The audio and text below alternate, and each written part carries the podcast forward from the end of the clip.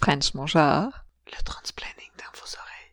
Bonjour à tous, vous êtes à l'écoute de French mon genre avec Elliot et... Jay! Salut Jay! T'es confortable aujourd'hui? Oui, plus ou moins, là. J'ai un peu mal au dos, mais euh, Ça, va, passer. ça va passer. On va jaser, on va se changer les idées. Oui. Ben, je commence tout de suite, j'ai une question pour toi. Ouais. C'est quoi pour toi le consentement? Le consentement, pour moi, c'est vraiment, en fait, euh, d'être euh, à l'écoute de soi puis à l'écoute de l'autre. J'ai l'impression qu'il n'y a pas l'un qui peut aller sans l'autre. En fait, j'ai l'impression aussi que quand on demande le consentement aux autres, on se le demande à soi-même aussi. Qu'est-ce que tu veux dire? Ça veut dire qu'on se donne comme le droit...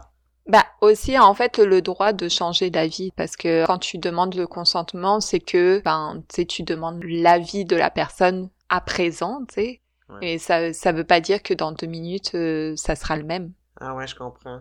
Ben, c'est un peu d'ouvrir la conversation. oui c'est ça Puis ouais. après ça, de laisser à la personne le choix de continuer ou pas. exactement pour toi c'est quoi la vision du consentement? Ben, je vais abonder un peu dans ton sens.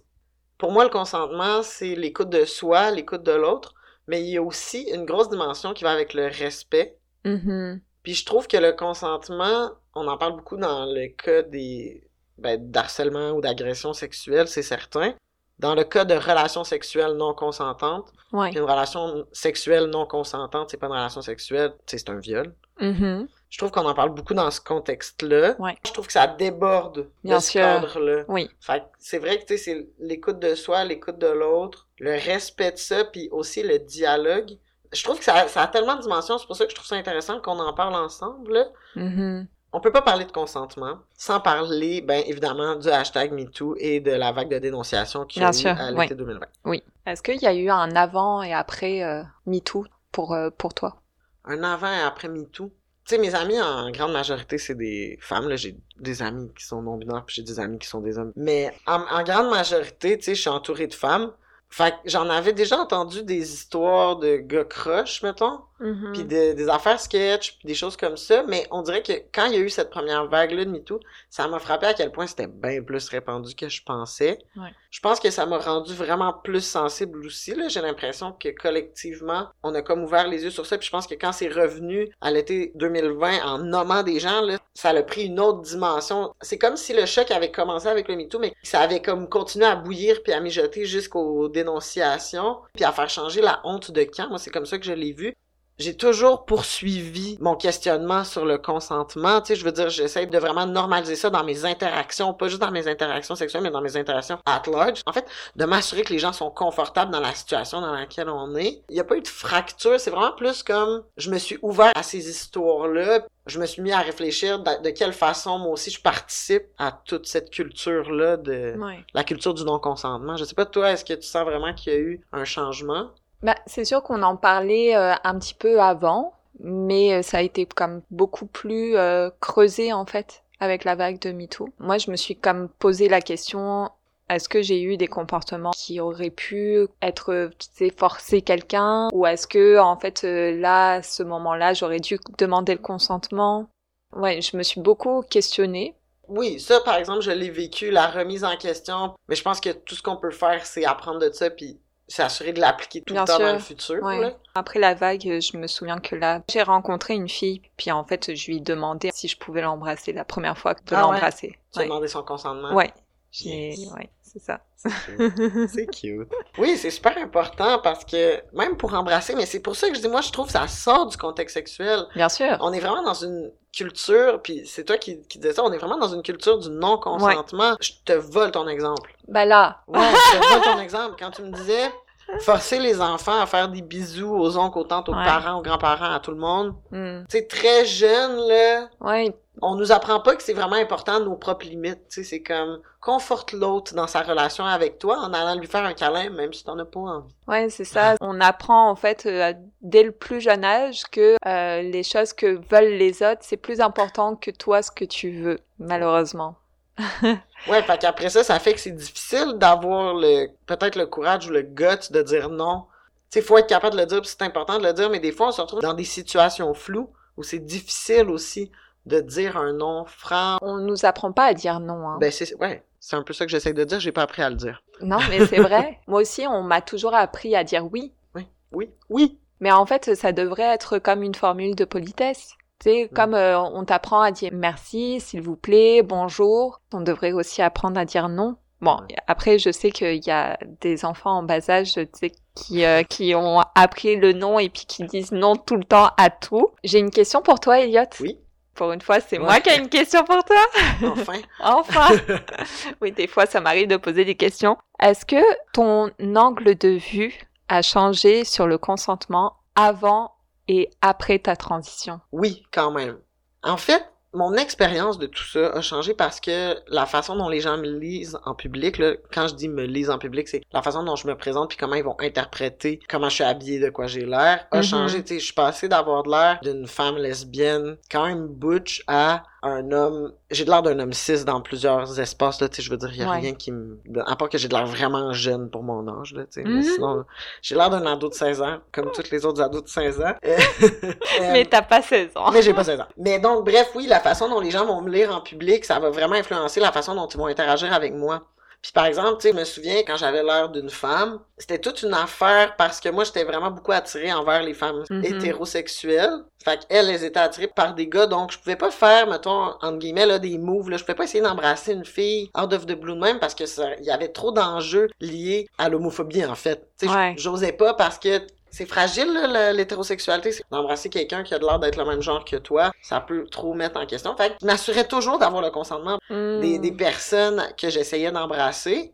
Puis, c'était vraiment important pour moi. Puis, j'étais vraiment habitué que ça... Pas que ça soit long dans le sens où ça prenait six mois, là, tu sais, je veux dire, on s'écrivait pas des lettres pendant six ans, puis là, on finissait par se voir, là. Mais ça prenait plus de temps, disons, faire la cour. Ok. Puis là, maintenant que... Faire la cour. Faire la cour.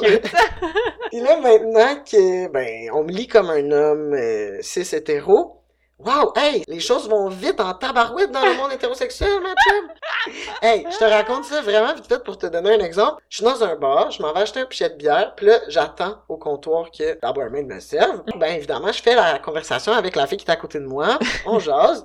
On me sert euh, mon pichet de bière, là, ça prend 5-10 minutes, là, c'est pas si long que ça, tu sais, le temps de faire de la file pis tout. Puis là, ben, comme j'ai jasé avec la fille, je me dis, hey, j'ai veux-tu un verre de bière? Tu sais, je lui sers son verre de bière, ok? Puis elle me dit, ah, c'est- sont où tes amis? Je vais aller te rejoindre. Fait que moi, je suis comme, hey, cool, je me suis fait une nouvelle amie dans le bar, je vais la présenter à mes amis. Fait que là, on, elle vient, on se présente, on jase. Elle a pas bu une gorgée de, sa- de son verre de bière encore, elle commence à m'embrasser. Drette là, je sais même pas Ben son nom, je, sais je me souviens même pas de quoi elle a de l'air. Elle commence à m'embrasser, puis je suis comme, mais je l'embrasse pas réciproquement, là, tu sais, je veux dire, je suis ben trop figé, flabbergasté. Puis là, elle me regarde, puis elle s'en va, puis là, j'étais comme, oh my god, c'est trop bizarre. La soirée continue. Plus tard, je parle à une de ses amies qui me dit, ben là, t'es pas gay, en fait. Puis là, moi, je suis comme, de quoi que je suis gay? Voyons. Hein? Elle me dit, ben oui, mon ami essaie de t'embrasser, puis tu l'as repoussé, mais c'est parce que t'es gay, là, c'est pas grave, là, tu sais, tu peux nous le dire. Puis j'étais genre, Ben, voyons. What? donc. Comme, je comprends pas l'amalgame des choses qui ont été faites. J'ai rien compris. Pour vrai, j'ai rien compris. Fait que je suis comme encore plus prudent, on dirait, parce que je sais plus comment mes gestes sont interprétés. Hmm. Si je dis non, j'ai l'air d'être gay. Je comprends même pas ce raisonnement-là Non, encore. mais là, c'est, c'est vraiment un cliché parce qu'en fait, si l'homme a dit non, c'est qu'il est gay, en fait. Ben oui, c'est sûr. Il y a aucune autre raison. Aucune autre raison. Euh, peut-être qu'il a juste pas envie. Bah, Peut-être que j'étais comme avec mes amis en train de faire d'autres choses, puis Oui, ou t'avais juste peut-être pas envie, en fait. ben, parce que absolument pas envie. c'est pas parce qu'on a un homme ou une femme qu'on a envie de coucher avec tout le monde. Exactement, merci. C'est ça, ça m'a rendu comme plus prudent. Puis Mm. j'ai eu aussi un de mes amis qui m'avait dit au début de ma transition, à la blague, tu sais, bienvenue dans la tranche de la population la moins discriminée. C'est vraiment ça qu'il m'a dit, puis j'étais comme, wow, Ok. c'est rough. Ouais, Mais là. après, il m'a dit, il va falloir que tu fasses attention à comment tu parles aux gens puis à ce que tu fais, parce qu'il y a des comportements qui vont être interprétés d'une autre façon. Mhm. Lui, il m'a donné un exemple. Il dit, tu sais, moi, par exemple, quand je marche le soir dans la rue, à la shape que j'ai, si je me rends compte que ça fait deux coins de rue que je suis une fille, je, sens- je change de rue. Parce que je veux pas la faire stresser, je suis pas là pour être méchant, puis je me tasse. Puis il dit, c'est des comportements comme ça. Puis en gros, ce qu'il me disait, c'est comme, fais attention, tu vas avoir l'air d'un prédateur. Je comprenais comme pas quand il m'a dit ça. J'étais trop peut-être au début de ma transition. Tu sais, j'avais pas assez l'air d'un homme pour comprendre ce que ça... Tu sais, puis je suis pas en train de dire que c'est difficile d'avoir de l'air d'un homme dans l'espace public, là, c'est vraiment pas ça que je dis. Mhm. Je veux juste faire cette parenthèse-là. Fait que oui, ça a changé mon rapport au consentement, évidemment, parce qu'on me le demande comme pu. Ok. Ben, pas qu'on me le demande plus, là, c'est pas ça, mais il m'arrive des situations comme avec cette fille-là au bar où je suis comme, mais j'ai, j'ai jamais hint que je t'ai intéressé, là, tu lis tellement mal la situation, c'est comme, ah, c'est un gars, c'est sûr que, non, merci, tu sais, non, merci. C'est fin, mais non merci. Tout, tout, tout, tout. Fun fact. Savais-tu que 100% des personnes sondées sont plus excitées si tu leur demandes avant de les toucher? Wow. Tout, tout, tout. Et oui, quand on parle de consentement, en fait, on ne parle pas euh, que de relations sexuelles. Ben, moi, ce qui me vient en tête, c'est euh, outer quelqu'un sans son consentement. Ouais, ça c'est. Est-ce que ça t'est déjà arrivé de te faire outer? Ouais, ça m'est arrivé euh, surtout euh, pour lesbiennes. Ok. Puis un petit peu des fois non-binaire parce que le truc c'est que moi je me suis aperçue que avec la non-binarité, j'avais du mal à me sentir en sécurité. Ok. C'est pour ça que je fais pas mon coming out à tout le monde Ouais.